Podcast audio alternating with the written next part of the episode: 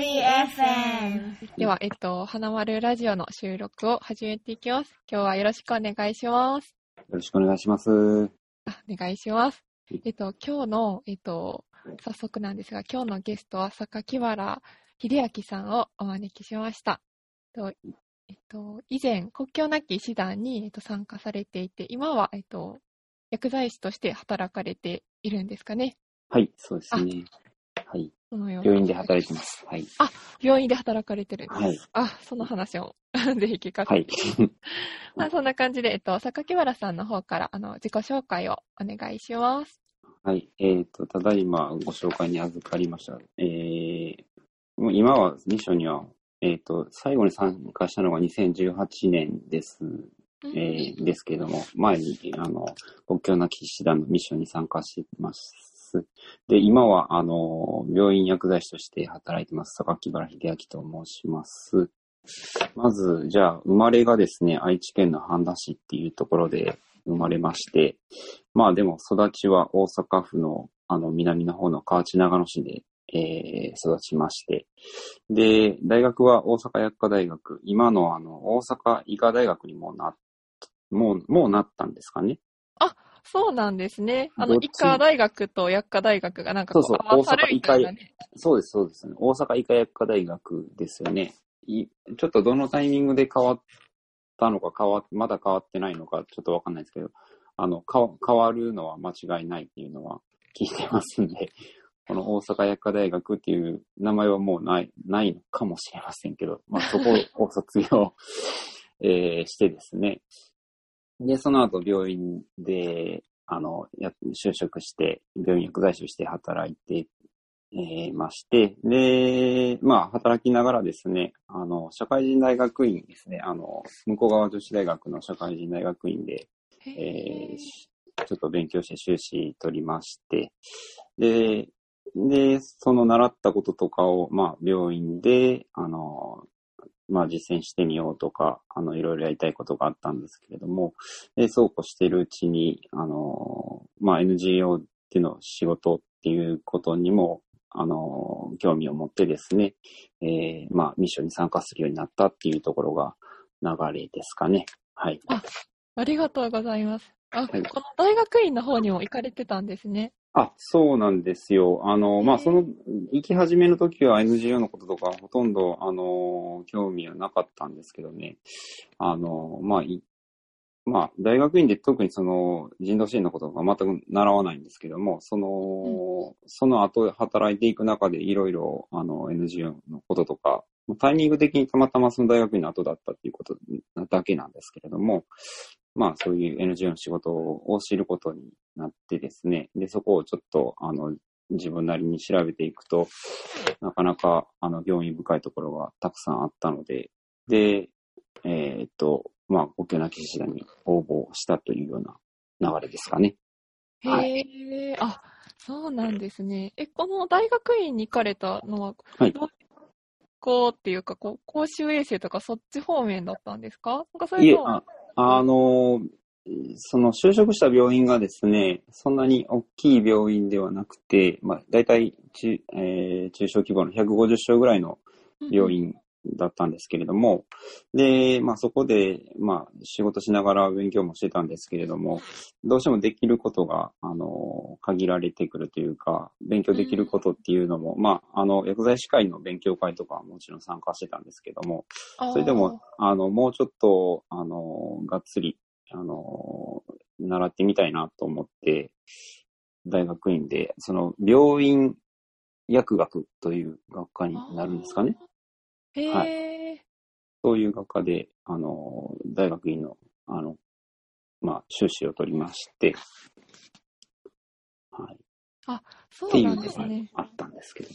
はい。あじゃあなんかこう結構病院にの業務に関して結構実践的なことが学べる大学院っていうあ、うそうです、そうです。はい。もう最終的にはもうなるほど論文書い書いたりとか、そういうのを、あの、どんどんやっていきましょうみたいな、あの、ことを学ばせてもらったんですけどね。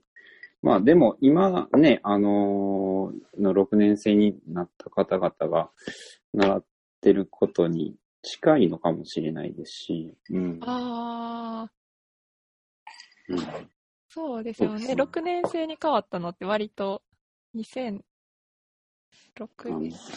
確かなんか6ね年と、かでしたっけ？ね、確かそれぐらいだったので。それぐらい、あ、そうですね、そうですね。僕ね、うん2007年に大学院、あの、修士終わったんですよ。であそのタイミング。で、あ、そうだそうだ。で、4、4年生とかが、その5年生に上がる前の実習の、なんかあの、勉強というか講習みたいなに借り出されたことがあります。そういえば、思い出した。か あ、そうなんですねオ。スキーっていうなんかシステムがあったんですかね。今もあるのかあ、今もあります。オスあキーっていうのが、この実技、なんかこう、はいはいはい。注射剤の調整とか、こう、たあの、対人のコミュニケーションとか。はいはい。あ、そそういうれです、それです。そうそうそうそう。思い出した。懐かしい。今、あの、今の薬学部の4年生も、あの、頑張ってやります。あ、そうですよね。そう、CBT っていうのが。うん多分それぐらいから、その、薬学部の教育も、なんか実践の場っていうのが、こう、充実さそうれてですよね。ねもうだいぶ変わったと思いますんで、うんそうなんですよ。で、逆に言うと僕らはそれを、まあまあ、あの、習わずにじ実地で、まあ、いろいろ学ばせてもらってたんで、で、多分、あの、職場によっては、その、今の6年生の、習で習ってる方とかと違って、学べてないところがあるのかなっていうふうにはちょっと思ってたんで、で、それも含めてやっぱり、あの、将来ね、6年生の人たちが、そあの、卒業して薬剤師になられた時に、自分は何も知らないっていうのはちょっと良くないなと思ったんで、で、そういうところもあって大学院、あの、行ってみようと思って、はい、そうですね。ああ、そうだったんですね。フェアリー FM! え、なんかその後に、なんかそう、そういう海外の活動に目が向いて、あの、国境なき医師団っていう方に、こう、を見つけたというか、そんな流れだったのかなと思ったんですけど、学生時代は、あの、はいどういう感じというか、こう。海外とかに興味があったのか、もしくは社会人、本当に社会人になってから、うんあっていう発見したのかっていう、学生時代、榊原さんってどういう感じで過ごされていたのかなっていうのが今ちょっと、学生時代はね、恥ずかしいですね。あの、あんまり、その海外は、その、旅行とか、そういったこととかには興味あったんですけども、でも、でもそうですね、実際そんな、あの、開発途上国とかに行ったりとかは別にしてなかったですし、で、そうですね、恥ずかしながらずっと、大学は3回生ぐらいまでですかね、ずっと、あの、バスケ部やったんですけどね、へえ、ずそうだったんですね。はい。で、あの、ずっとそれにハマってまして、もうほとんど、あの、バスケに打ち込んでたというか、そんはな大学生生活でしたね。あ、あ、そうなんですね。でももう3そうなんです年ってなったらもう4年でその頃は終わりだというと、本当になんかあっという間ですよね。そうなんですよね。で、まあ、もちろん国試とかがあるし、で、4回生になったら研究室ね、入っあて、研究したりとかしないといけないんで、で、大体3回生で引退なんですよね。だから3年、実質3年半ぐらいかな。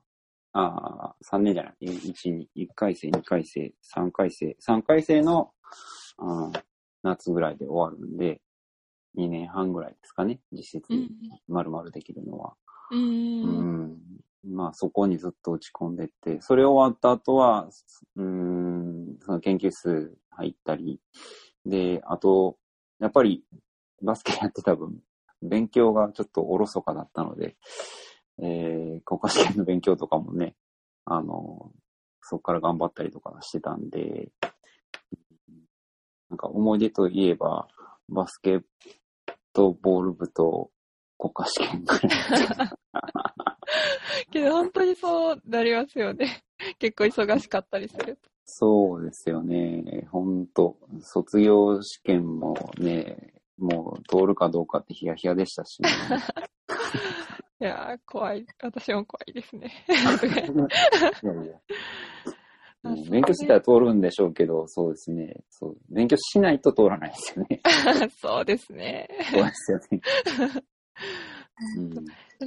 うん、社会人になってからっていうのも結構こう、なかなかハードワークというか、病院とかと病院とかってこう忙しくなるイメージが私あるんですけど、なんかその中でも、こう、外の世界に目を向けられたっていうか、なんかそのうんところって、なんかこう、どういう変化があったんですか？このこ海外にこう、目を向けたというか、国境なし医師団に、こううん、社会人の中でこう、社会人の忙しさとか、なんかそういう中でそっちにこうこうみん。たいな風になったのって、なんかこう、きっかけとかがあったんですか？えーっと、そもそもその大学院に行ったのも、その働いてた病院が、の規模がそんなに大きくなかったんで、うん、で、もっとし自分の知らないことを知りたいっていうところがあって、で、そこで学んだことを職場に還元したいっていうふうに、おで、使っていきたいっていうふうに思ってたんですけども、はい。あの、まあ、その、修士取ってからは何年間かはね、それを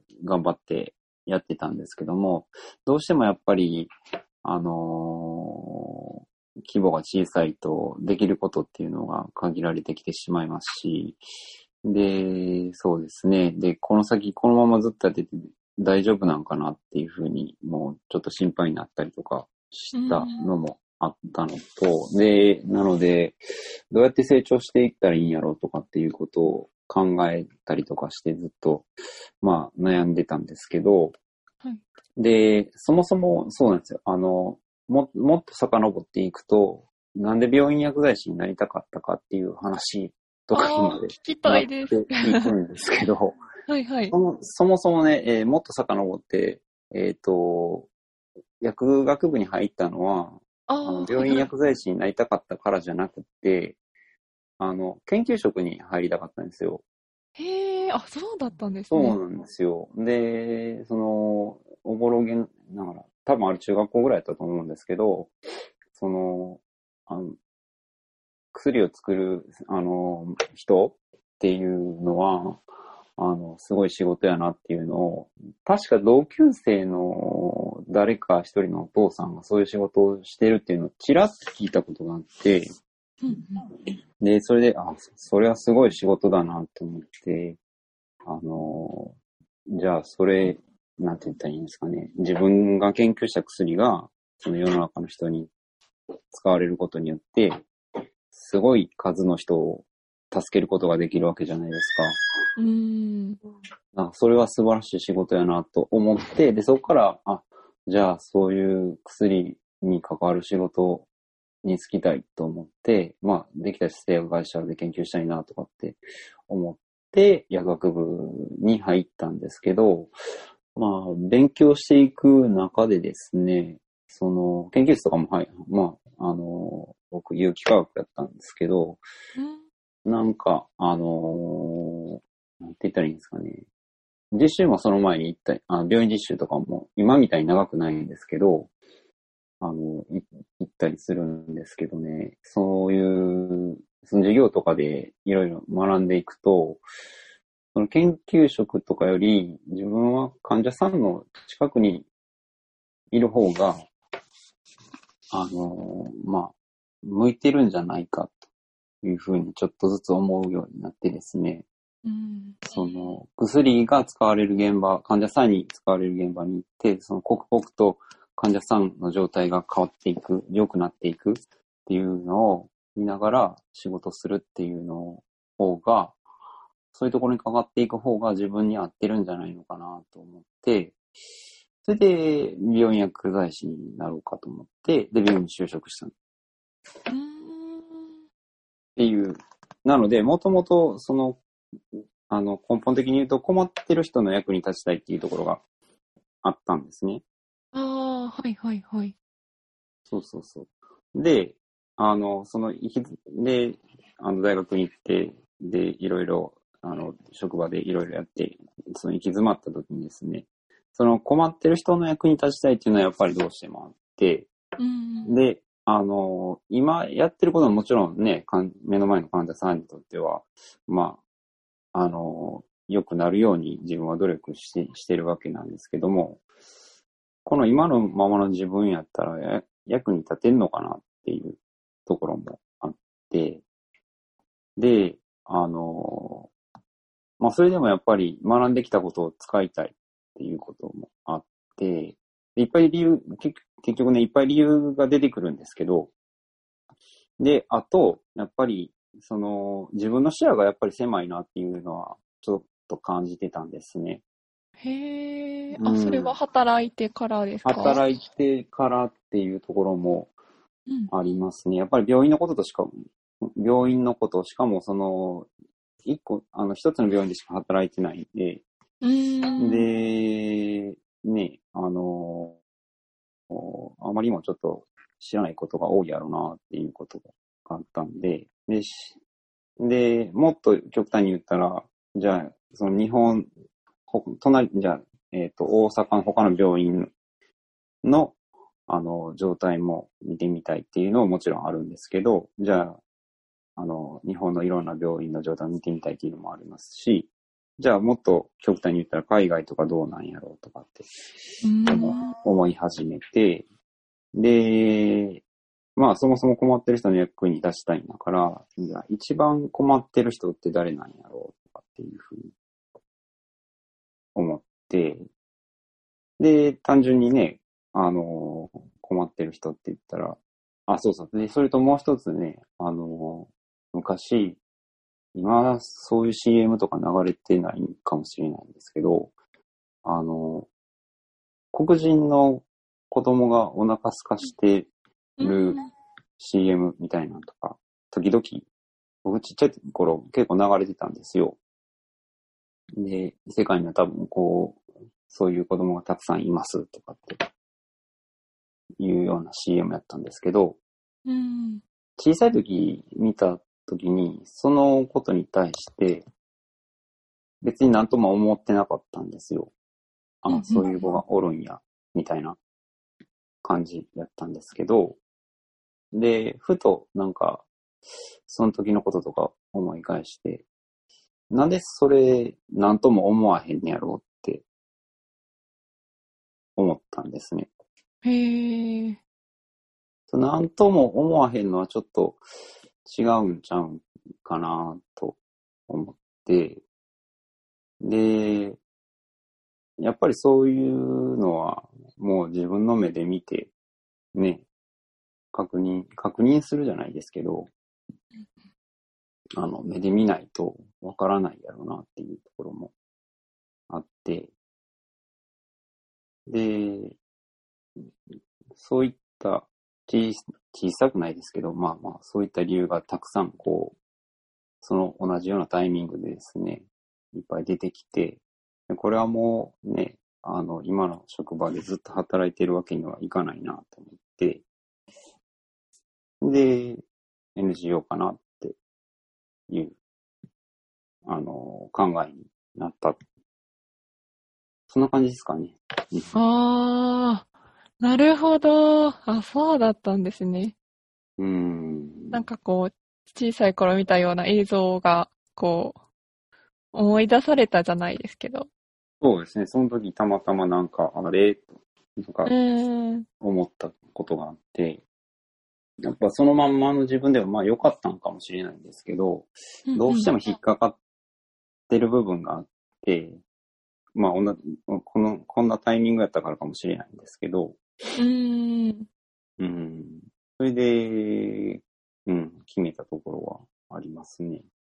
ああ、なるほど。フェアリー FM! 今日なき医師団にあ参加したいっていうふうに思って、その、なんかこう参加するまでって、私もなんかこう、以前う、ん以前というか私もこう海外の、あの、発展途上国とかすごい関心を持ってたりして、あ、ちょっと国境なし医師団もかっこいいなと、ちょっと知られてた時期とかあったんですけど、結構は参加するまで苦労してる方々もたくさんおられたり、なんかいろいろああるのかなっていうふうにちょっと見てて思ってたんですけど、なんか榊原さんはこう、参加しようっていうふうに思ってから、実際にこう参加できるこの実際に現地に行けるようになるまでって、なんかどういう過程があったんですか？これはですね、努力されたとか、こういうハードルがあったっていうところがあったら多分、多分というかこう、教えていただきたいです。ああ、そこはですね、えっ、と、はい。まず、ボランティアとかしたことなかったんですよ。ああ、はい、はい。そもそもね。でも、誰か、でも助けたいっていう思いがあったんで、で、いきなりね、国境なき医師団で、はい、じゃあ雇ってくださいって言っても、それは何の実績もないから、で、僕も何のこ、あの、人道支援のこととか何もわからないんで、じゃあどうしようかって考えたときに、ま、まあ、まず国内からやろうということで、で、ちょう、ちょうどっていうか、えーっとね、あれは2011年でしたっけ？東北の震災があったあ、とそうですね。2011年、東日本大震災の時です。はいはい。はいはいはい。あれ、震災がああった、ちょっと前に、もう、あの、国境なき医師団に入り、入りたいなっていう思いが、こう、出てきたぐらいなんですね。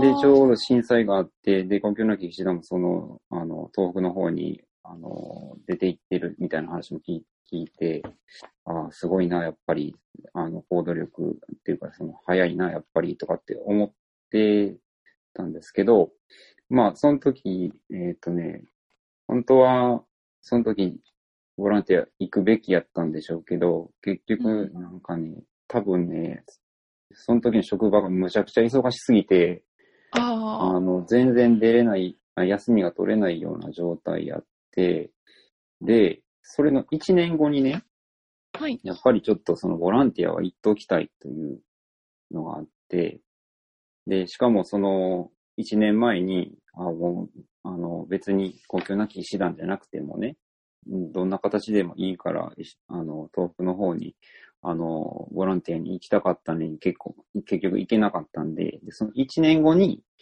あの、まだボランティアあるかなっていうのをいろいろ調べてたら、あの、あったんですよ。へえ。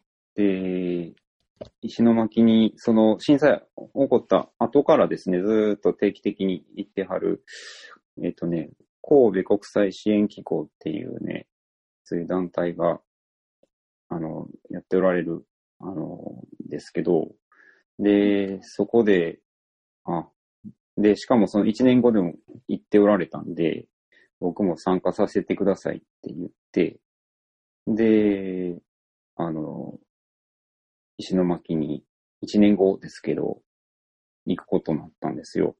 うーん。あ、そうだったんですそうか。なんですよ。はいはい。で、1年後やから、なんうんうん。どんなことやるんやろうとかって思ってたんですけど、あのね、全然復興、まあ、進んでなかったんですよ。へえ。そんな、そんな、なんか僕らが思ってるほどね。うんうん。で、田んぼとかも、あの、津波来たじゃないですか。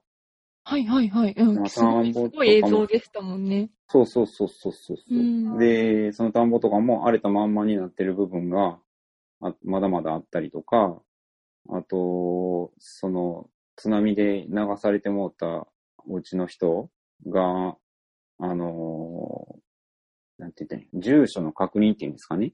うーん。うん。それも、地図も変わってしまってるし、で、そういうような状態やったんで、で、えっ、とね、最初行った時は、最初、その荒れた、まあ、田んぼをですね、あの、その地元、その田んぼの持ち主の人たちとですね、あの、整整備するのを手伝わせてもらったりとか、うーん。うん、そういうのをやらせてもらったりしてたのと、あと、なんかね、2日間ぐらいしかちょっと行けなかったんですけど、あのうん、うんで、えっ、と、あと何やったかな。で、その、さっき言ったその住所の確認みたいなのを踏まえて、で、一件一件、そのお宅にピンポン押して、で、この、こ今回はこの地域の住所を、その、じゃん、誰が住んでるかっていうのを調べるみたいな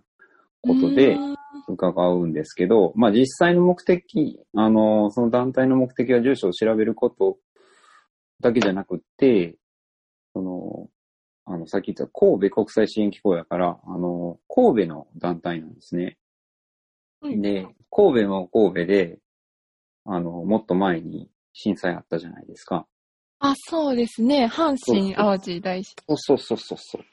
それで、だから、あの、実際その代表の人とか、あの、他に参加しはった人って神戸の人が、まあ、結構いいはったんですけど、うん震災も経験してる人なんで、まあ、その、東北の震災の被災者の気持ちはよくわかるし、で、東北の人ってすごい我慢強い人が多いから、あんまりその、しんどいって口に出さへん人が、だから多いらしいんですけど、その中でもやっぱりね、そのしんどい時は、その、なんていうかな、ちょっと愚痴をこぼすじゃないですけど、あの、辛いこととかも、あの、口に出し、出した方が、ちょっと心が楽になったりすることもあるじゃないですか。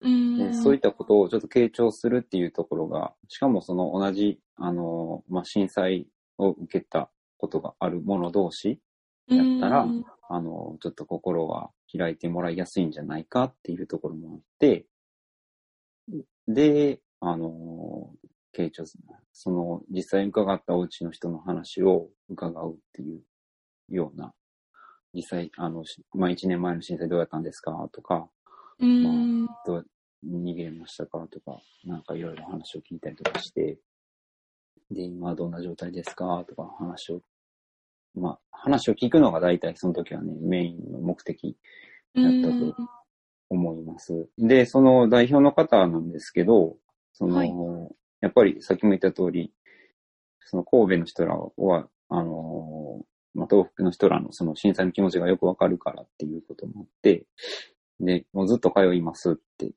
その震災が起こった後からずっと言あの言ってはって、で、本当に、なんかこの前、ちょっとホームページ見たら、もう100回超えてるらしいんですけど、今も言ってはるんですよ。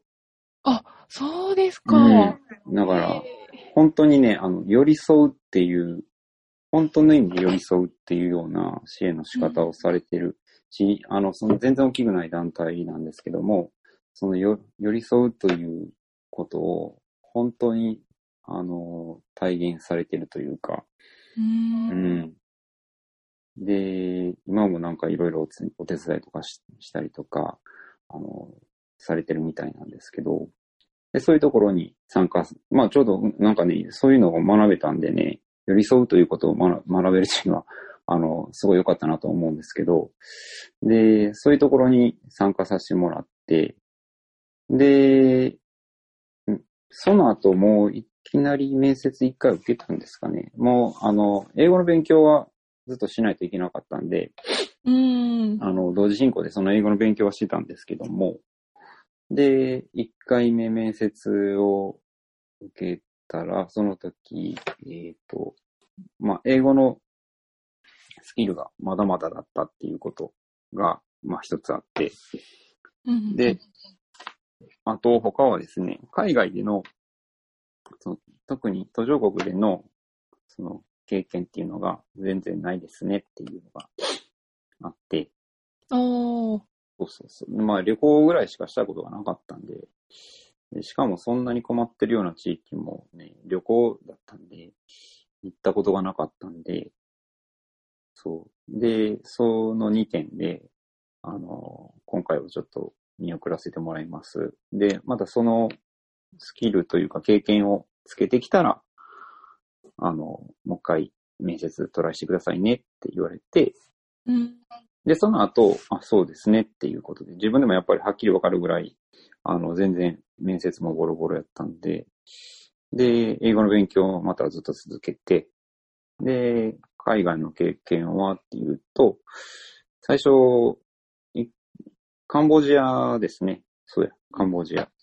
ええあ、なんか結構、あの、派遣までにいろんな経験されているっていうのは今聞いてびっ。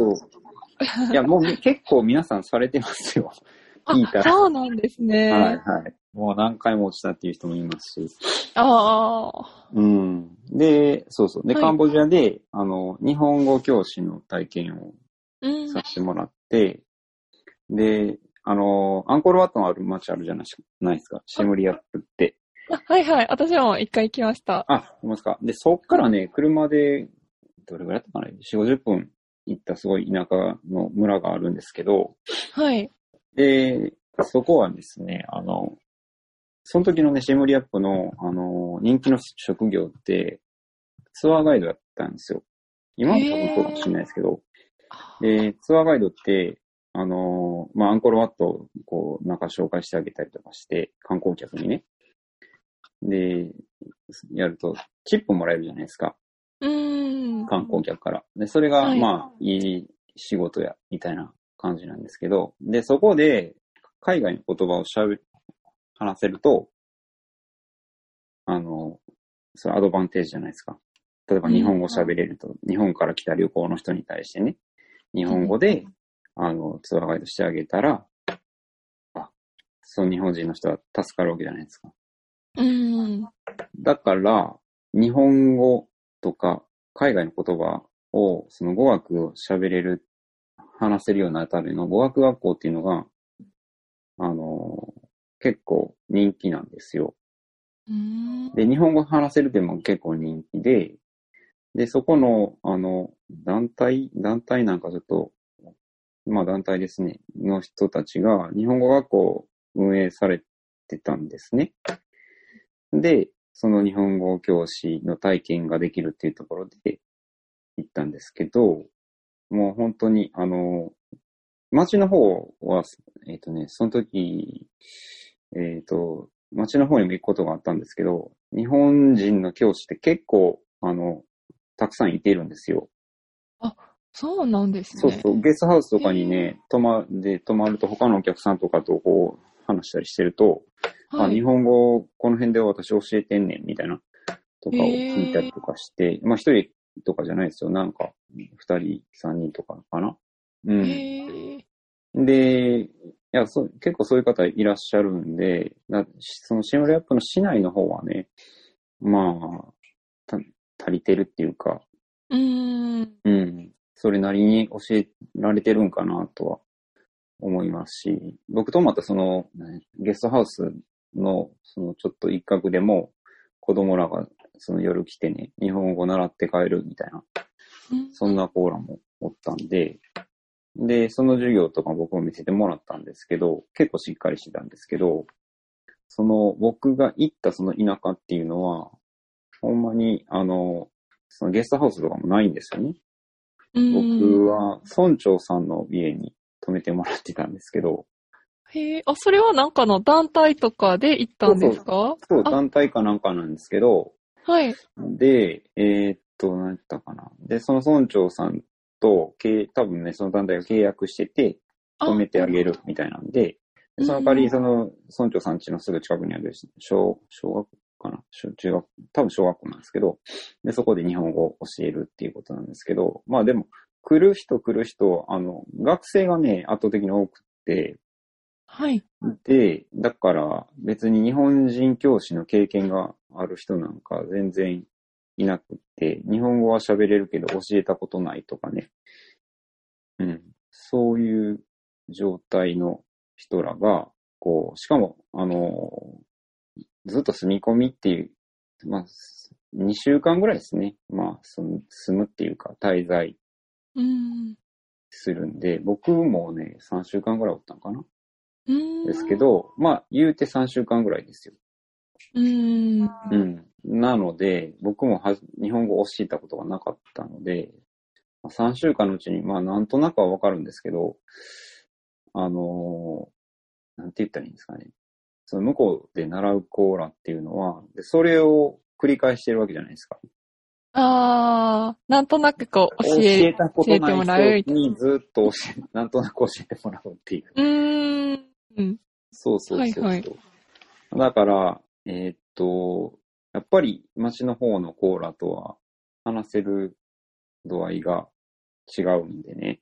うーん。だからその子たちがちょっと大きくなった時に、あのーその競争に勝てるんかなとかって、ちょっと思ったりとかしながら、そのカンボジアでのうん実際のリアリティみたいなのとかをこう体感したり、で、もちろんその村長さん家に泊めてもらったんで、カンボジア人の生活。をさせてもらったり、食べ物とかもね、う含めて。うん、したりしながら、蚊にめっちゃ噛まれながら。めっちゃ変わりますよね。そうなんですよね。あれでも舐めてたら一人ね、デング熱になってね、あえらいことなってましたけどね。あ。ありゃ。そうそうそう。僕もたまたまそんなかからなかったからよかったんですけど、そういうなんか認識の甘さとかも、あの、うん。後でね、聞いて、あ、こう、危ないことしてたんや、みたいな。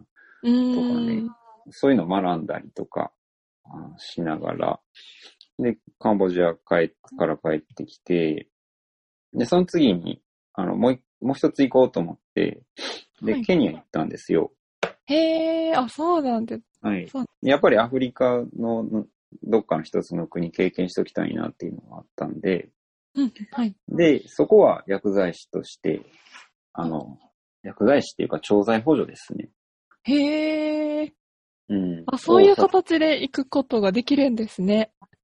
そうなんですよ。そういう形で行きたくって、いろいろ探しまくって、なるでほど。、見つけたのがケニアと、なんか、東南アジアのどっかの国だったんですけど、まあまあ、はいちょっとアフリカがいいなと思って、で、ケニアのところで、えっと、そうそうそう。で、あの、働かしてもらうんですけど、もう、そこもそ、そこで、あの、いろんな経験したことない経験を、あの、させてもらうってね、まず住所がね、なくて、うーん。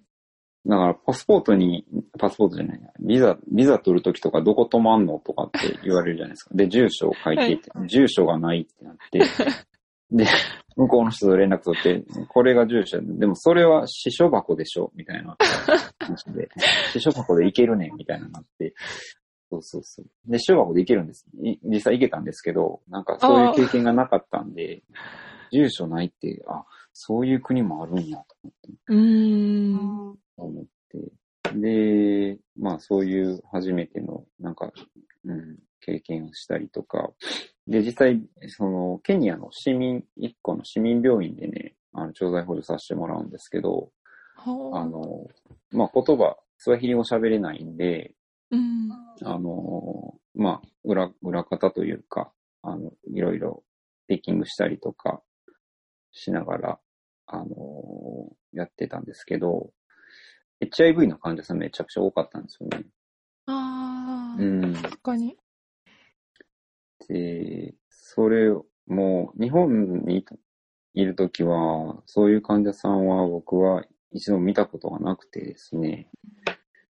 そうそうそう。で、結構その、子供もかかってるとかね、あの、母子感染でかかっちゃったとかも、あの、見たりとかして、で、ああ、こんな現実があるんや、とかって思って。なんかその病院、すごい数が多かったんで、実際聞いたら、その病院だけで800人ぐらい患者さん来てるよとかって言ってたんで、うん、だから、あ、本当に実際、あの、シビアな状況なんやなっていうのは感じて、で、そうあとですね、あ、そうそうそう。で、そのケニアの病院行った時に、その、HIV の患者さん全員タダでね、お薬もらえるんですよ。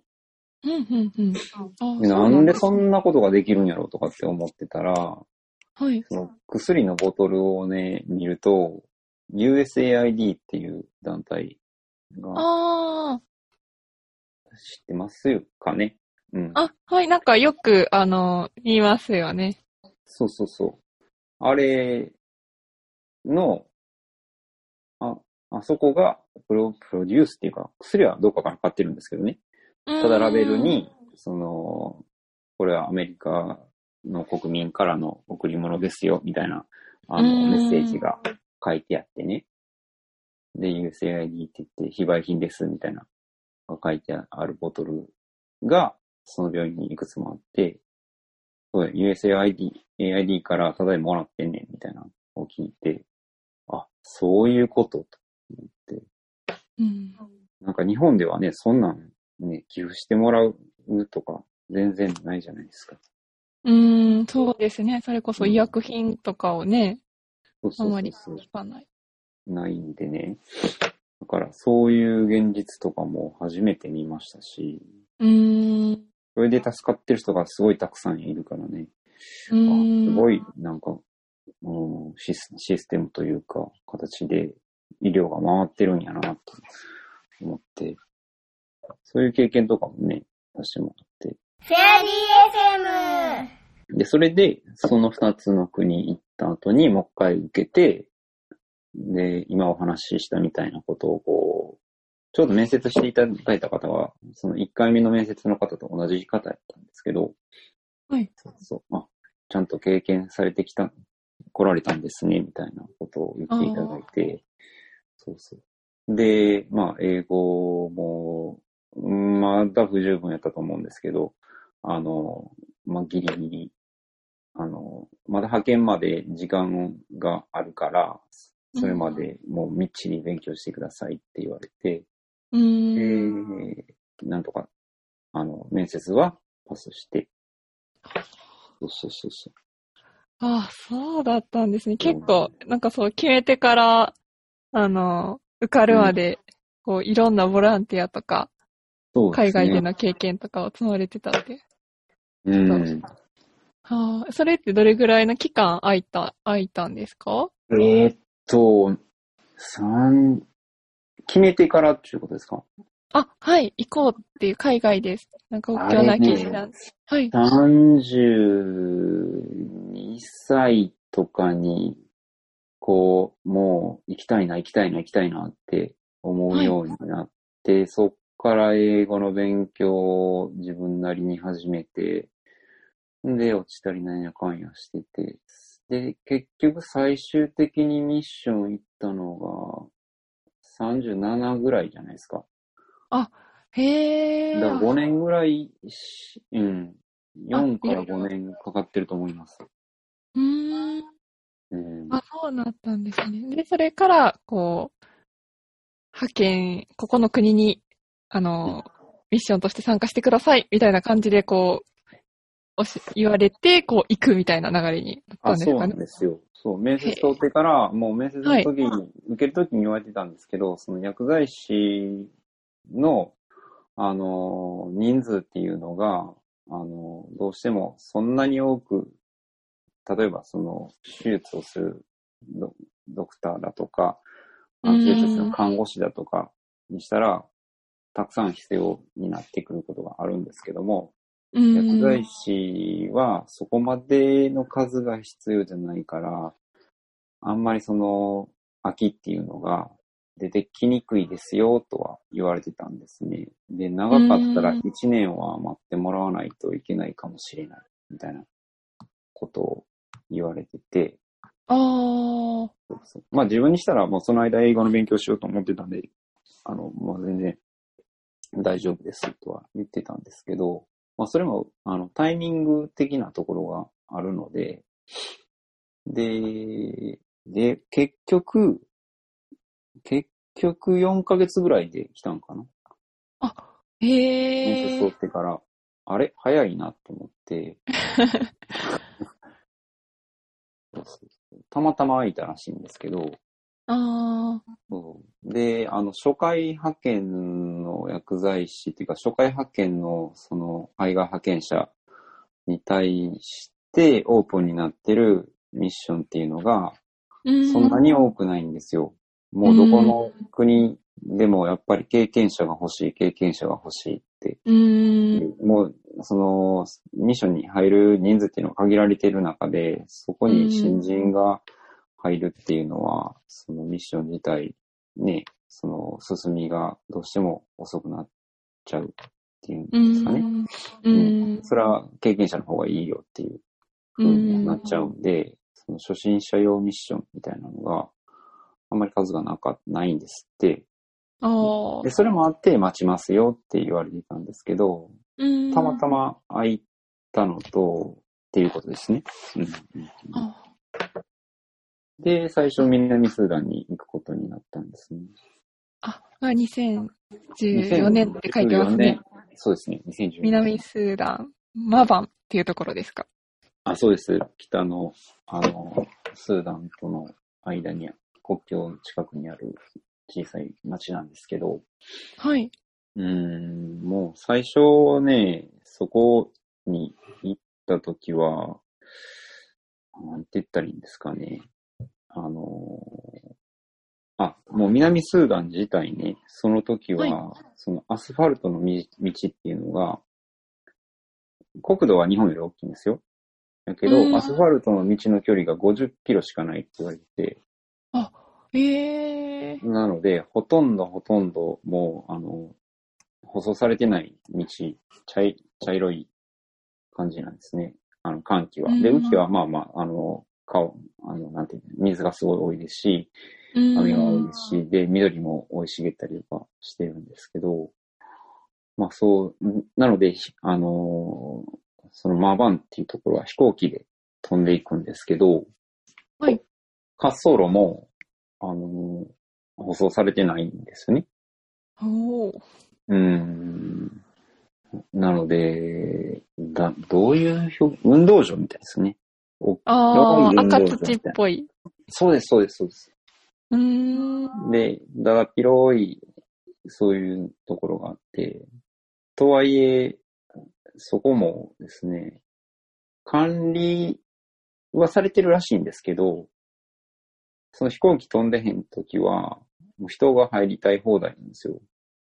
ええあ、サッカー。してもいいし、ええ そうそうそう、走ってもいいし、散歩してもいいしっていうようなところで、うん。で、飛行機が来る時になったら、まあ、あの、大体、あの、着陸する場所ら辺には、先に、あの、その飛行機の、あの、乗組員の関係の NGO とか、うね、ん。そういう人らがたくさん、あの、車で待ってるんでね、あの、道邪魔したらあかんよとかってみんなが言言って、こう、子供とかをどかしたりとかしてるんで、うんその危ない目にあったりとかっていうのはね、あんまりないと思うんですけども、まあそういう状態です。日本で、このそう、なんていうかな、日本によくある飛行場とは全然違ううん。感じになってますね。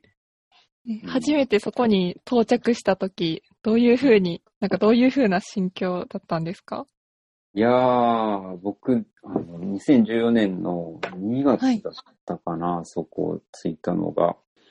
で、2013年の12月、だ3ヶ月前にクーデターがぼ勃発して、あ、知らない人のために言っておくと、はい。あの、クーデターは、南スーダンになってから、そのまあ、民族間の紛争に近いんですけど、その、ある主力の二つの民族の、あの、大統領とうん副大統領がいるんですけど、はい。その南スーダンの大統領と副大統領がいるんですけど、そのみ二つ民族違うんですよ、二人は。うーん。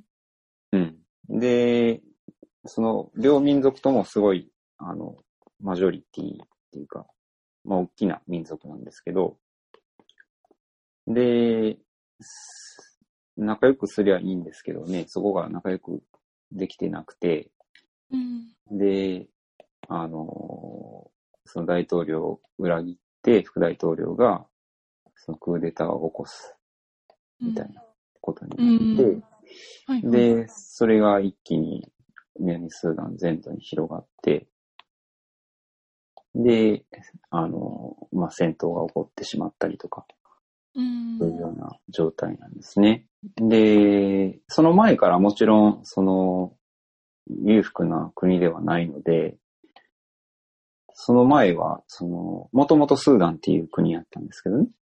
うん。2011年に南スーダンっていう国に独立したんですよ。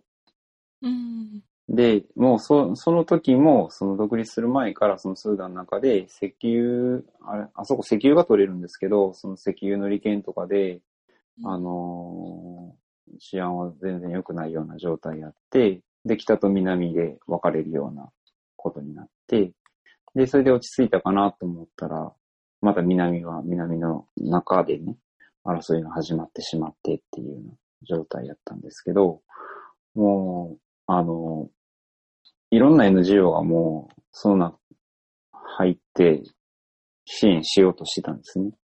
うん。で、国内避難民がすごいたくさん出たんで、で、まあその南スーダンになる前から国内避難民はたくさんいたんでね、あの、もともと支援してた NGO とかもたくさんいるんでしょうけども、その、その中で自分が降り立った2014年の2月っていうのは、だからある程度 NGO がもう頑張ってるやろうとかって勝手に思ってたんですけど、うん。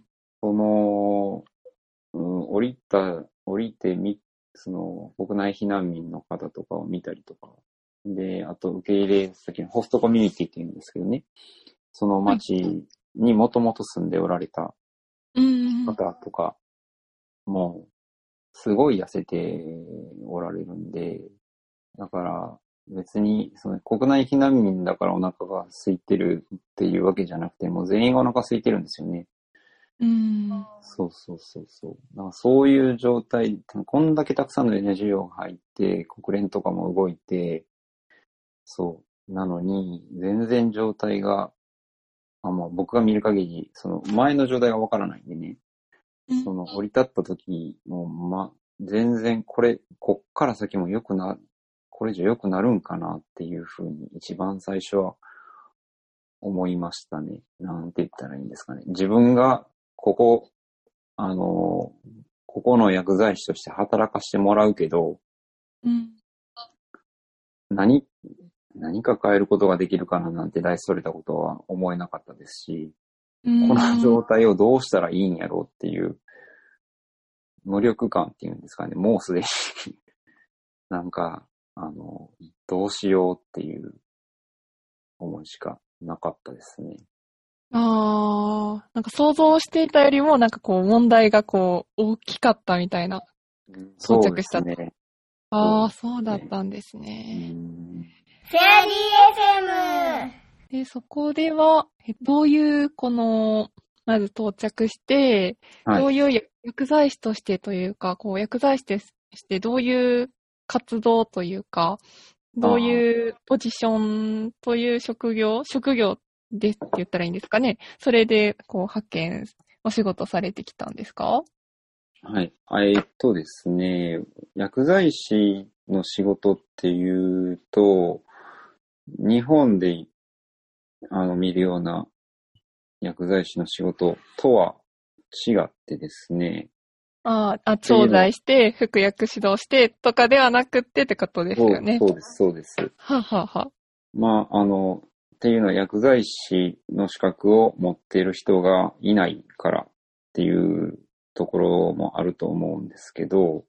結局その調剤とかしてる人もいるんですけど、それは、あの、あのー現地の人たちを雇って調剤室で働いてもらってるんですけど、何もその方々が、その、資格、薬剤師の資格があったりとか、スペシャリストっていうのが、資格があるとしたら、まあそう、調剤補助とかなるんかもしれないですけど、そういいう資格がある人たちではないんですね。多分そういう学校にも行ってないと思うんですけど、えっ、と、なんて言ったらいいんですかね。元医療職みたいな人がいたりとか、うん。うん。まあ医療職の職が、の経験がなかったとしても、まあ、ある程度の、その、試験をしてですね。で、それに通ったら、そこで働いてもらうというような形になってるんですね。ほうほう。というのは、日本だと薬剤師たくさんいてるから、あの、調剤とかももちろんね、できると、その人ができ、すればいいと思うんですけど、まあ、極端に言ったら、そこ、僕が行ったところで、病、プライマリーヘルスケアセンターって言って、一時医療を提供する、まあ、ヘルスケアセンターがあったんですけど、そこに、外来で、まあ、あの、シーズンで全然違うんですけど、300人とか1日来るんですね。ええあ、そうなんですね。そうなんですよ。で、そこだけじゃなくて、まあでも、プライマリーなことしかできないんですよ。で、うん。他に、えープライマリーヘルスケアユニットって言って、その一つのセンターだけやったら、その、あの、地域をカバーしきれないんで、うーん。ユニットっていうのも小さなモバイルクリニックみたいなんですね。おー。が、その、センターからちょっと離れたところに、まあ、車で、うん、ちょっと行ったところに、3つぐらい作ってあるんですけど、はい。それを全部、うちら一つのチームで管理してるんで、で、しかも薬剤師僕一人うおー。で、で、お医者さんも多分ね、2、3人しかいなかったと思うんですけど、で、看護師も2、3人とかチームにいて、あとは、ミッドワイフ、えっ、と、助産師さんはいはいはいもう1、2、3、3、4人や、あ、もうちょっといたかな。5人ぐらいいたかもしれないですけど、まあそういうような状態で、そこを回すんですよね。だから、その、海外派遣者だけでは絶対回らないんですよ。なので、まあ、それ、国境なき医師団どこのあのミッションでもそうなんですけど、うん現地の人と一緒に働いているんですよ。うん。で、それぞれのポジションで、まあ資格あればいいですけど、なかなかね、そういかないとかありますからね。同じ医師団から参加しているこの専門職の方と、で、大多数がこの現地のこのスタッフでっていう形でこう働いていくっていうことになるなるんですかね。そうです、そうです。そうなんですよ。で、なので、薬剤師僕一人なので、で、くで、薬のことと、あと医療材料なんも含まれるんですよね。薬剤師が管理しないといけないことに。あワクチンとかその医療材料っていうのはガーゼとか、そういったことも、あの、バンデージとかもあるんですけども、例えば、あの、手術室とかで使う、あの、手術の器具ですね。モスコフェルとかモスキートとか、そういうのですね。ピンセットとか、そういったものですね。そういった管理も薬剤師がすることになってるんですね。で、特に、その、薬を南スーダンの中で買うということは、国境なき医師団としては、その時はしてなくて、で、なので、えー全部、フランスとかベルギーとかにある国境なき医師団の方からの倉庫、大きい倉庫があるんですけど、アマゾンみたいな。でそこから全部送ってきて、一回首都に送って、で、首都の倉庫からまたそのマバンのところまで飛行機で送るっていうような流れで、薬とか医療材料とかは、あの、送られてきてたんですけども、なので、その、しょっちゅうしょっちゅう薬を受け取ることができないんですね。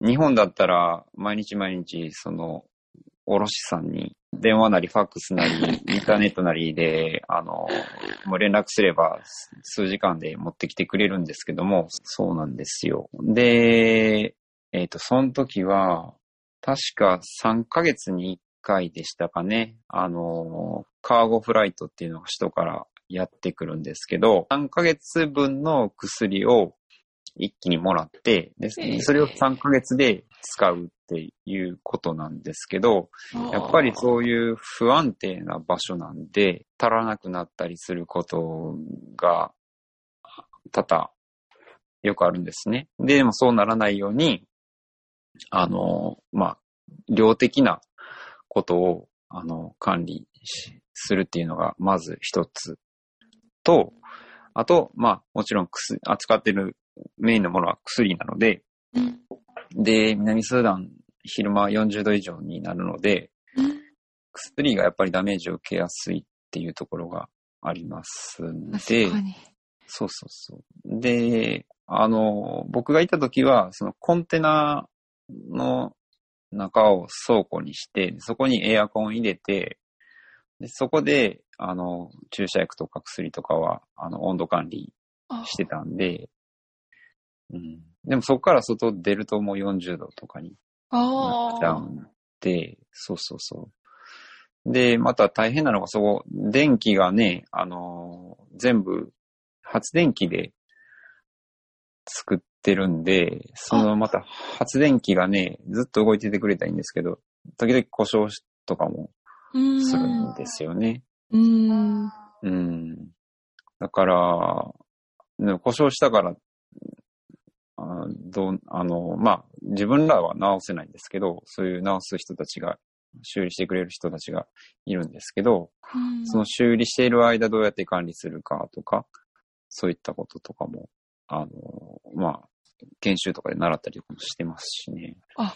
へえ。そうそうそうそう。もうで、ね。ややっぱりその3ヶ月に1回しか薬が来ないんで、うんそこで例えばワクチンって冷蔵保存じゃないですか。うーん、あ、そうですね。いつも冷蔵庫に 置いてある。そうそう。あるじゃないですか。で、はい電気、電気止まったらでも偉いことになるうーん。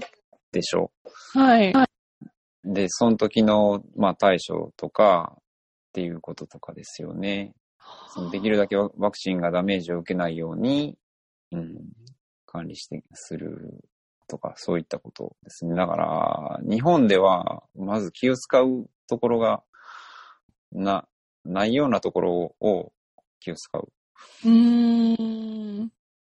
うん。ですね。日本だと本当に、この卸さんのスピードに私すっごい驚きました、実習で。すぐ来ますよね。すぐ、ほんと助かりますよね。あ、そうですか。確か3ヶ月に1回だと本当に、こう、量的な、なんかこう、目安だとか、そういうのがすごい。あの、気をか、気にかけないけないところというか。そうなんですよね。で、うんしかもシーズンでマラリアとかね、うそ。の流行りが違うので、で、ある程度はだから予測を立てるわけです。その前、前の3ヶ月間のその消費量だけじゃなくて、まあこれからマラリアのシーズンになってくるからこういうの必要やろうとか、ね、あのそういう予測を立てて発注はするんですけども、まあやっぱり3ヶ月分なんでね、誤差がやっぱりどうしてもあるん。で、なかなか大変ですよね。うーん。確かに。なんかこう、初めて、なんかそういうお仕事を初めてこう派遣されて、派遣してか、えっと、派遣とし、派遣されて行って、なんかその仕事に、こうスムーズに慣れていくことって、あの、でき、できたんですか？最初は、はい。えっ、と、まず住むところが、えっ、とね、そら、日本とは全然違うんで、うーん。トゥクルって言ってね、土壁とわらぶき屋根で作った3畳ぐらいの、あの、家があるんですよ。はい。で、中にシングルベッド一つと、で、ちっちゃいテーブル一つと、椅子と扇風機があるぐらいなんですけど、そこに住まない、住むんで、うーん。まずその生活環境がガラッと変わるっていうところ。があって、エアコンなんかないんでね、そういうかん、外はめちゃくちゃ暑いのに。うん。っていう環境にまず慣れないといけないっていうことと、で、外国人と初めて働く。まあまあ、その前の、あの、ボランティアの経験はもちろん生きてますけど、でももうちょっとこう、プロフェッショナルとして、ね、お互い、で、しかも意見も求められるのでね、うん。薬剤師一人しかいないんで、あ、そうですそうそうそうそうそう。うん。で、まあそれはお互い様なんですけど、ね。そういう環境とかっていうのに、まず慣れるのに、僕は2ヶ月ぐらいはかかったと思いますね。あうんで、そうですね、2、3ヶ月。で、6ヶ月そこにいたんですけど、あ。はい。で、えっと、途中でね、夏休みというか、その長期休暇をもらえるんですよ。へえ、あ3ヶ月働いたら、そうはい。2週間休んで、休みなさい、連、あの連休を取りなさいっていうのがあって、うーん。で、その権利があるんですけど、で、大体みんな、あの、近くの国にね、旅行に行ったりとかするんですよ。うんあの、はいはい。ザンジバルとか、知ってますか？あ、タンザニアか。ザンバルの、あの、し、島でしたっけ？そうそうそうそうそう。夏っぽい青いね。有名なやつ。あれリゾートんで地みたいな。そうそう。あれ近くなんでね。ああ、はいはい。そうそちょっと、あの、えいくらかは飛行機代がの補助が出るらしいんですけど、で、安くで、そこ、そういうところに行けるから、みんなそこでゆっくり休んだりとかするんですけど、うん。はい。僕の場合は、あれですわ、あの、初めてやったんで、はい。まあ、親とかも心配してるんで、一回帰国するっていう、ね、あの、ことにして、うん。で、日本でちょっと休んでたんですけど、うんで、まあ、帰るのに、そのザンジバルより時間がかかるので、あ、そうですね。そうそう。だいぶ時間が短くなるっていう、うん。そう、悪循環なんですけど、まあ、それでもね、やっぱり、あの、ね、家族も心配してるし、う。っていうんのがあって、で、帰って、で、まあ、ひたすら休んで、でもまあ、帰ってよかったと思うんですけど、やっぱり日本語に触れると、その、なんて言ったらいいんですかね。普段英語でコミュニケーションしてると、英語で考えるようにはなるんですけど、へえ。ふそ、そこまでむちゃくちゃ日本語のようにネイティブみたいには喋れないので、どうしても第二外国語なんで、うん。自分の考えもやっぱり、なんて言ったらいいんですかね。深く考えれてなかったっていう、うん。とかっていうのにも気づいて、で、その休暇中に、あ、あそこもうちょっとこうしたらいいやんとか、なんかその業務のことでいろいろ思うようになって、で、帰ってきてから、なんかいろいろ変えて、そう。でそこからスムーズになりましたかね。うん。うん。あ、そうだったんですね。そうそう。なかなか慣れるのに、うん、僕時間かかった方なんじゃないですかね、結局。うん。けどすごい、あの、環境の変化が大きいんですよね。そうですね日。本人も誰もいないっていう環境になると。あ、一人ね、いたんですよ。あ、へえ、あ、そうだったんですね。最初の2ヶ月ぐらいかな。へえ、うんああ。一人いてて、で、まあたまにお話とかしてたんですけどね。うん。うん、そうですね。あ、そういえば言いましたね。そういうそうだったんですね。なんかちょっと慣れてきた段階、時、時の頃ぐらいから、なんかこう、はい。仕事のこととか、こう、働いていく上で、なんかこういうことを工夫してたとか、この海外の人とあの一緒に働くっていうことで、うんうんうんなんか工夫してたこととか、うんあの現地の人と関わるっていう機会がちょっとあったのかどうかちょっとわからないんですけど、そのところでなんかこう気をつけていたことって言ったらいいんですかね。なんかこう心がけていたこととかってなんかあったんですか？えーっと、まず、一番近かった南スーダン人の一緒に働いていた人とかは、うーんと、その彼らももちろん英語が話せるっていう条件で、あの、雇われてはいるんですけど。そこまで、あの、しそこまで喋れないような人とかもたくさんいるんですね。うーん。うん。で、あと、えっ、と、そうですね。で、なんて言ったらいいんですかね。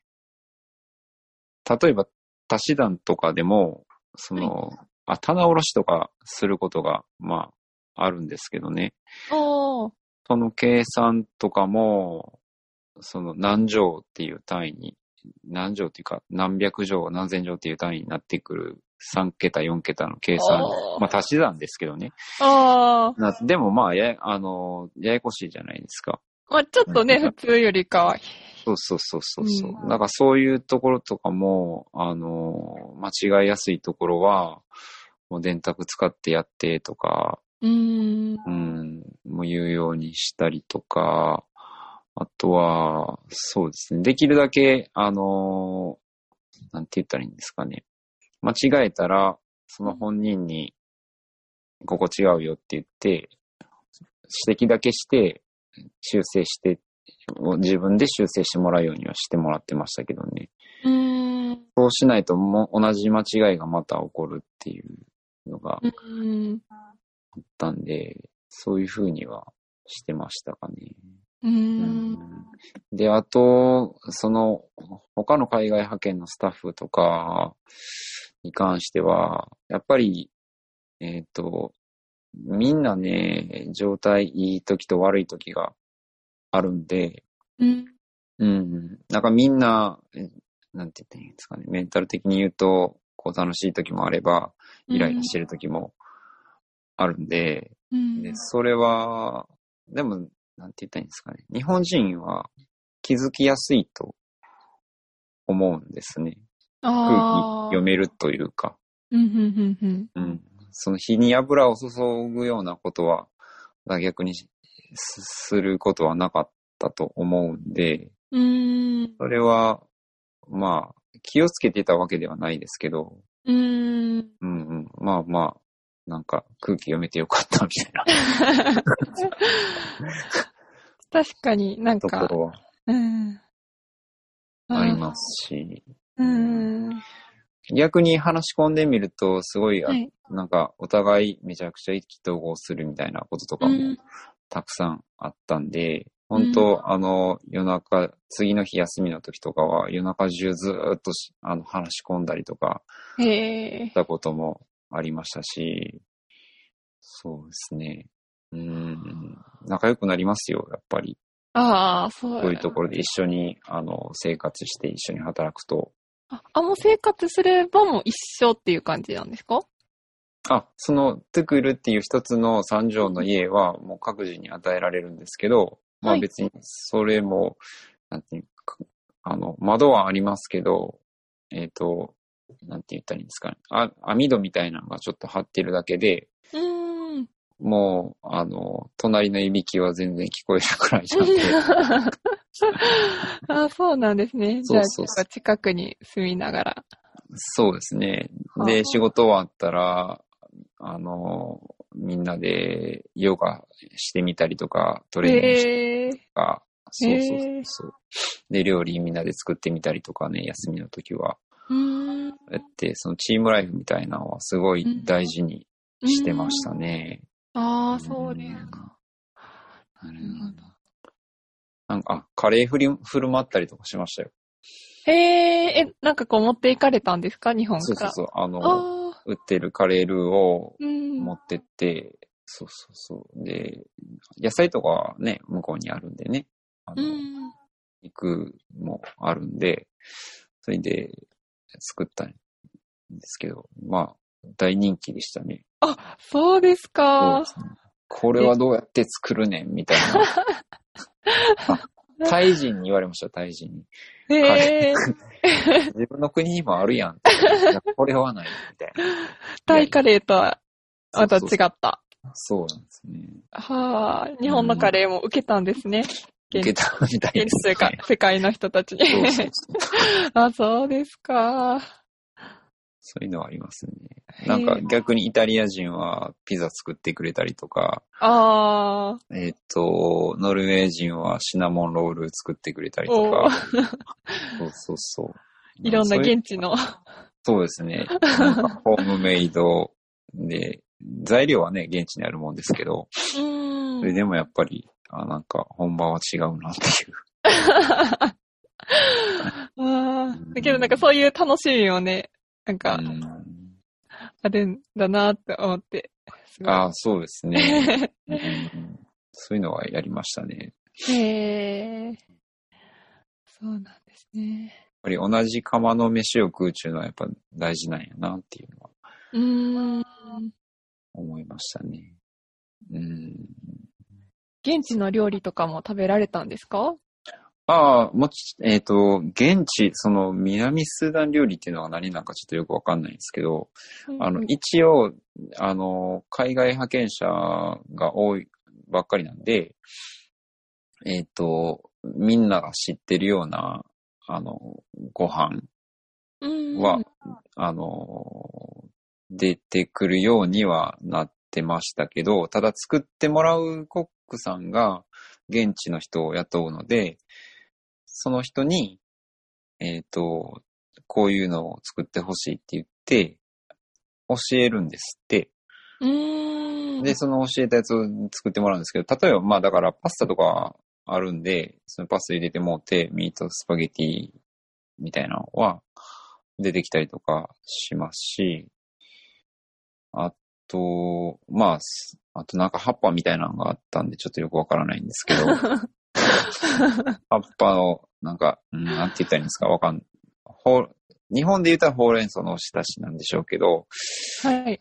うん。で、現地の、そういう刃物の、あの、おひたしじゃないですけど、なんか、茹でたやつとか。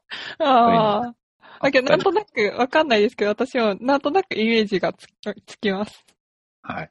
あの、アフリカで行った時なんか、こう、食べたようはい 近いものかもしれないですね。あ、多分、そう、あると思いますね。うんええ他でもなんか出てきたことが、他の、南スーダンの他の地域行った時も出てきたことがあったんで、うんあこれはなんかもしかすると南スーダン料理なのかなとかって思ったりとかもしましたけど、まあまあでも全然食べれるんで、あの、うん、いただいてましたけど。うん。フェアリー FM。なんかこう、派遣中とかに、あの、あここは一番大変やったなってこととかなんかあります？一番大変やったこと、うー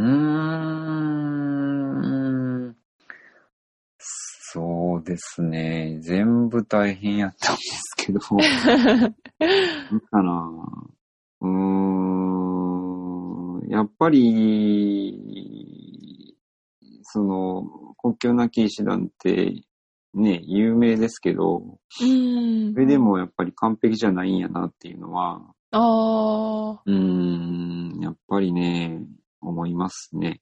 あ。あ、あのやっぱ状況がね、やっぱす、すごすぎるというか、大ん。変すぎるっていうので、うーん、で、最初、なうん、そうですね、そこは大変やなって思いましたね。で、現地人の、現地の方と一緒に働いてるんで、うん。その、現地の人って結局、その、国内避難民のキャンプから来る方とかもいるんですよ。うん。うん。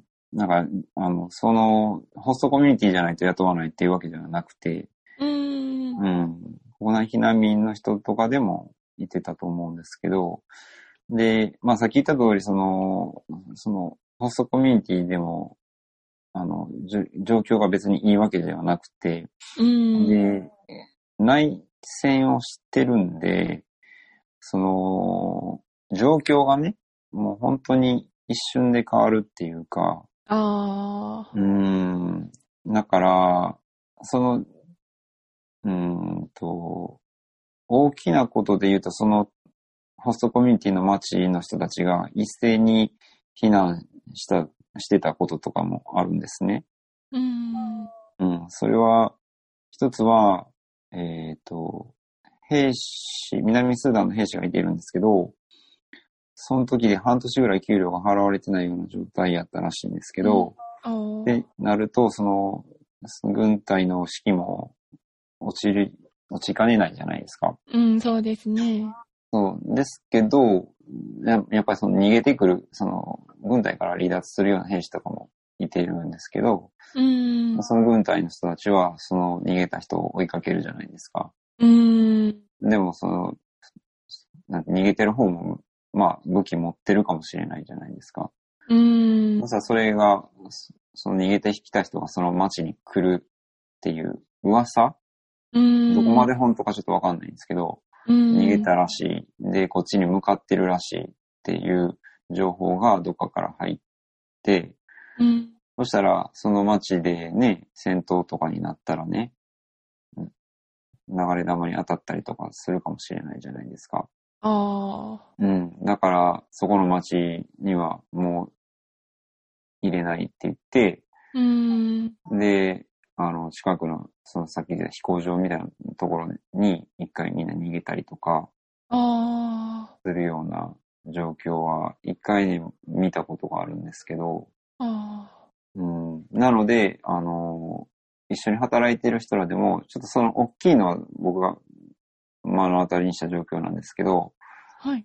小さいようなことでも、その個人的なことでも、急にやっぱり不安になったりすることだってあるわけじゃないですか、そういう状態ですから。うん。なんかある日突然来なくなるっていうようなスタッフとかもいるんですね。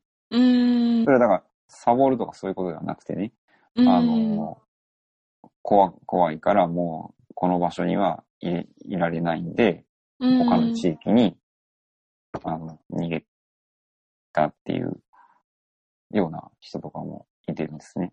うん。うん、だから情報、状況が常に不安定なんで、そういったところっていうのは、その、根拠なき医師団は、その、医療は提供してますけど、その政治には一切関わってないので、う。うんんそこがやっぱりね、えっ、と、別に関わるとは一切思いませんけど、うん。難しいなっていうふうには感じましたし、うん。あと、えっ、とね、僕に、南スーダン2回行ったんですけど、で、2回目の時にね、えっ、と、場所、車で、場所、場所っていうか、あの、プロジェクトを移動したんですね。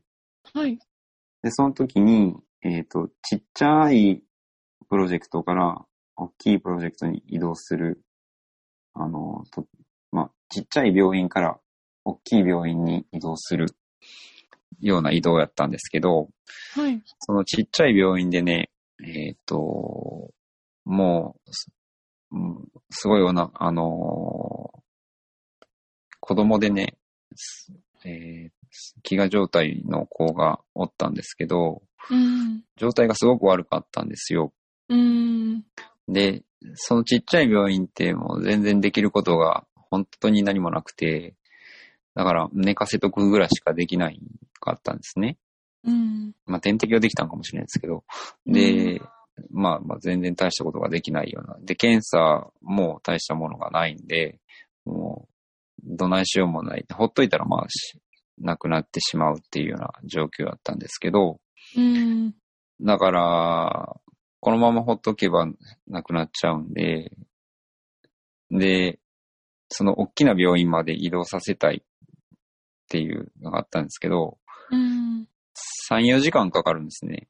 ああ、大きい病院まで運ぶ。そうそうそうそう。あで、持つかなっていうようなところがあったんで、あ。うん。持つかどうかわからへんけど、でも置いといたらなくなっちゃうからって言って、で、そこの親御さんも一緒についてきて、で、いや、持つ、持つか持たへんか分からへんけどっていうことで、親の方も了解して、で、じゃあ、大きな病院の方行ってみようかっていうことになって、はい。で、あの、根拠なき医師団ってその、その僕の言ってたプロジェクトは救急車みたいなの別にない、ないんで、うん。その、移動するランドクルーザーなんですけど、うん。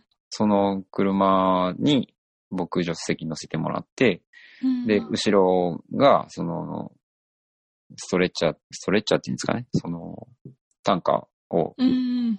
入れれるようになってるんですけど、でそこに子供を寝かせて、で保護者の人とか後ろに座ってもらって、うん。で、あの、看護師、看護師だと思うんですけど、看護師のスタッフの人も、あの、現地のね、あの、一緒について、で、運んでたんですけど、うん、やっぱり結局、もう道中で、もう持たずに、あの、亡くなってしまったっていう子供がいるんですけど、あうん、そういう経験って、自分の座ってるシートの後ろで子供が亡くなるっていうね、経験って、しまあしないじゃないですか。ーうん。そうですね。だから、なんて言ったらいいんですかね。多分日本だったらね、すぐ近くの大きな病院に搬送してうん。間に合うんだろうなとかって思ったんですけど、この国ではそういうことが全然違くて、うん。うん。だから、なんか、やっぱり、たくさんの人をね、呼吸の騎士団って救ってるとは思うんですけど、うん。完璧ではない、うん。うん。っていうのを、すごく感じた瞬間ではありますね。そこが一番なんか、自分の中で、あこれは大変な状況やなっていうふうにはうん。思いましたね。ああ、本当になんか行って経験しないとわからないような、なんかエピうんソードというか、経験というか、ですね。そうですね。うーん、あそうだったんですね。えー日本だったら助かってるっていうのなんかもういくらでもありますからね。そのあうーん、その、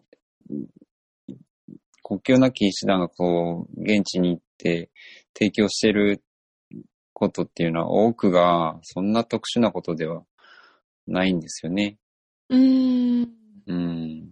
だから、もうあ当たり前というか、うん、その当たり前が全然できないようなん状況なので、その自分たちの国では。うーん。でそこを支援してるっていうことなんで、あうん、なかなか、ね大変だなと思いますけど。ああ、確かに。ああ、聞かせていただいてありがとうございました。ああ、なるほど。なんかそういったこの派遣中のエピソードとか聞かせていただいて、なんか派遣をなんか終えて、その派遣される前と後とかでなんかこう変わったこととか、変わった考え方とか、こうなんか変わった部分みたいなのってやっぱりありました？変わった部分ですか？えーっと、日本はいい国だなっていうのは。うーん。うーん、変わった。派遣を終え、終えてなんかどういうふうになんかこう感想を持ったというか、なんかその初めての派遣を終えて、なんかこう、どういう感触というか、その辺、どううですか？もちろん、その、うん。前に、最初の方でお話しした黒人の子供の子がお腹すかしてる映像を見て何とも思わへんかったっていうのは、完全に間違いやったっていうのは、ね、あの、分かったんですけど、うーん、で、うん日本、一つ思ったのは、やっぱりそういった経験したことをシェアしても伝わらないことが、あの、多いっていうふうには思いましたね。っていうのは、その、さっき言った、その黒人の子供がお腹を空かせているところを見ても何とも思わないっていう、思ってるのは、思ってる、思わないのは、うん、結局は僕一人ではなく、結構たくさん、まあいるんだろうなとも思うし、うん。大体その日本で普通の生活をしてたら気づきようがないというか、うん、確かに。しなくても、あの、生活できてしまう、うん。あるので、そういったところは、うーん、うんだから本当はこうなんだよって言っても分かってもらえないことっていうのは、うん、結構帰ってきた時は特に思いましたね。なんか、ああ。うーんまあ、それをね、ちょっとでもいいから、す少ない人数でもいいから伝えていくっていうのは、また新たな自分の中での課題なのかなとは思ってますけども。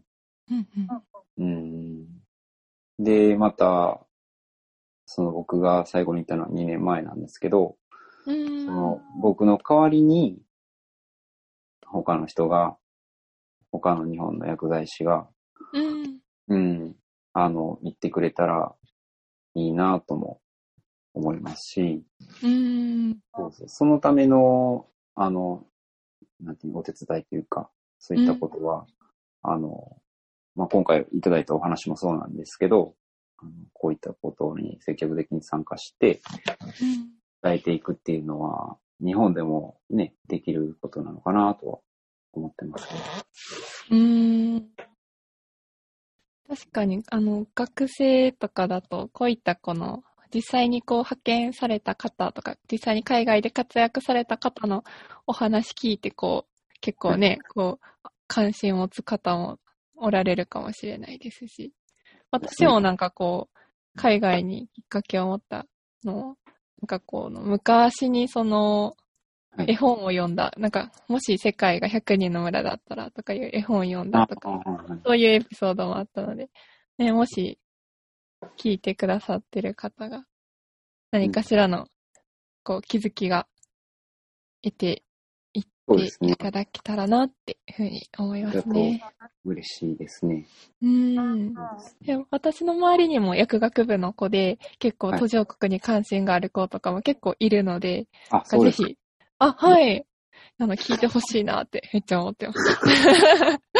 僕はね、こういうのが、ポッドキャストとかがあって、すごい情報が得やすい。まあ僕が大学生の頃頃と比べてですけど。状況が違うんで、そうですね、どんどんどんどんこういうのを使っていってもらった方がいいかと思いますし、あとインターネットとかでもね、たくさんその、えーっと、国際貢献というか、うん人道支援のですね、あの、結構大学の講座とかでもあるんでね、えーっとうんしかもインターネットでフリーで受け入れたりとかするんで、あ僕もね、あの、勉強することがあるんですけど、はいそ。の、アプリでね、こう、えっ、と、ムーク、マッシマッシブオープンオンラインコースって言って、へえあの。一つのコーセラっていう、見たことあります。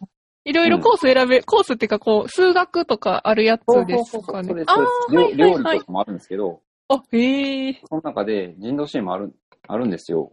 へえ、あ、そうなんですね。そうなんです。で、あの、ジュネーブ大学とかかな？うん。そういうのがやってるやつがあって、で、その中で故郷なき医師団の人がちょっと喋ってたりとか、赤十字の人が喋ってたりとかあ、するのもあるので、あの、英語ですけど、うん。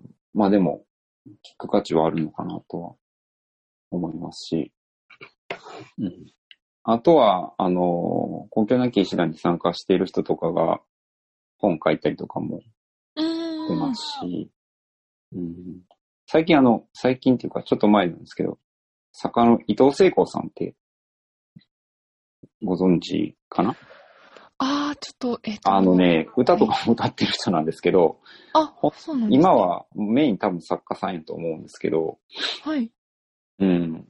その人も、あの、国境なき医師団日本の企画で、伊藤聖子さんが実際にそのミッションにこう見に行くっていうようなレポートとかも出したりとかしてるんで、それもすごい見応えありますし、で、あとは、あの、写真家の人でね、この前、去年かな、ちょっと対談させていただく機会があったんで、はい知ったんですけど、渋谷敦さんっていう方なんですけど、はい。あの、その、渋谷さんの、はい。あれ、あれで多分私、あの、榊原さんとお会いしましたよね。あ、そうですよね。そうそうそう。ねはい。あで、あの方も、あの、本気なき医師団の写写真も撮ってますし、あ、うーん。それだけではなくて、あの人は、まあね、いろいろご自身でも取材に行かれてるんで、うーん。あの方の本もすごい、あの、現地の状況っていうかな、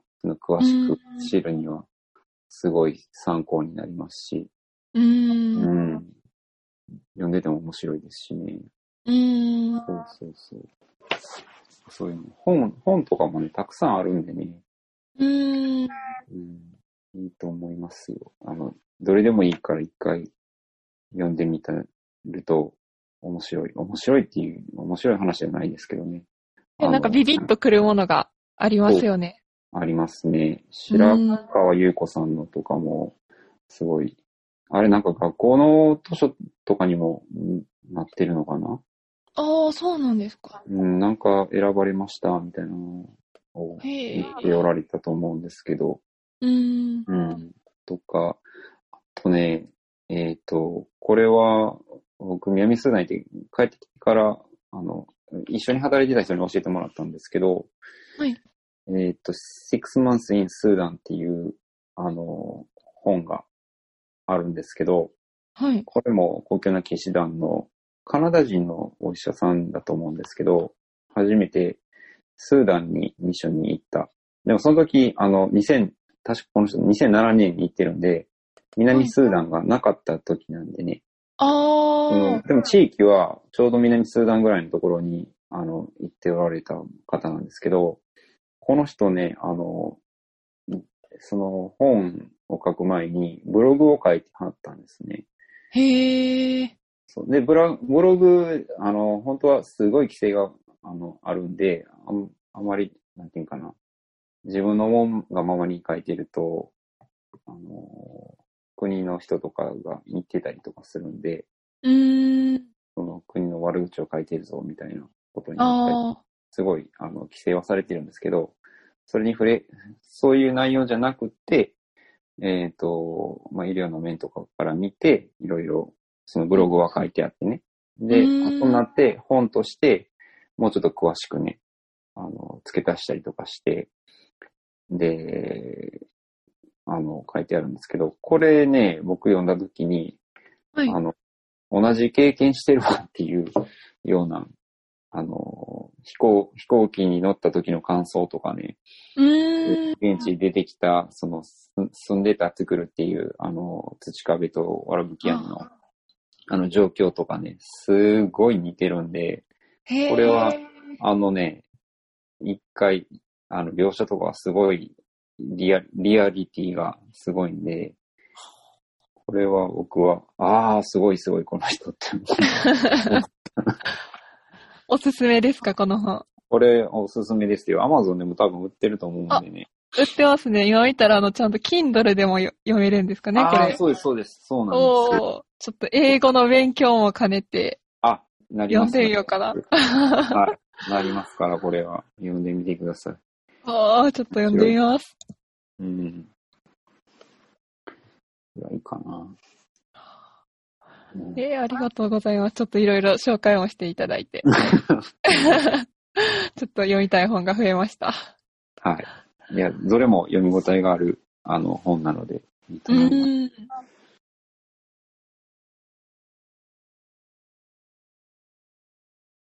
では、えっと、あ、なんかすごい、あの、長く、あの、おしゃべり、あの、できてありがとうございました、本当に。結構あの、初めて聞くエピソードとか、あ、こういうことやったんやっていうのが結構、うん。私も驚くことが多々あって、ちょっともっとあの、根掘り葉掘り聞きたいところですが。なんかほんとネパ、ネパールのお話とか、あはい。ネパールでしたっけ？ネパールに行きましたネね、ネパールのお話とか、ちょっとパキスタンのお話とか、はい。ああ、聞きたいなと思いつつ、ちょっと時間がいっぱい経って、ぜひまたあの、なんか、間開けてまたお話できたら嬉しいなっていうふうに、はい。はい、思います。あと、はい。あの、通常の薬剤師としてのお話とかもぜひ、あの、はい。聞きたいなとか思ったりして、はい。またぜひ、あの、今後ともよろしくお願いします。ありがとうござい。ました。あ、本当にありがとうござい。ました。は Fairy FM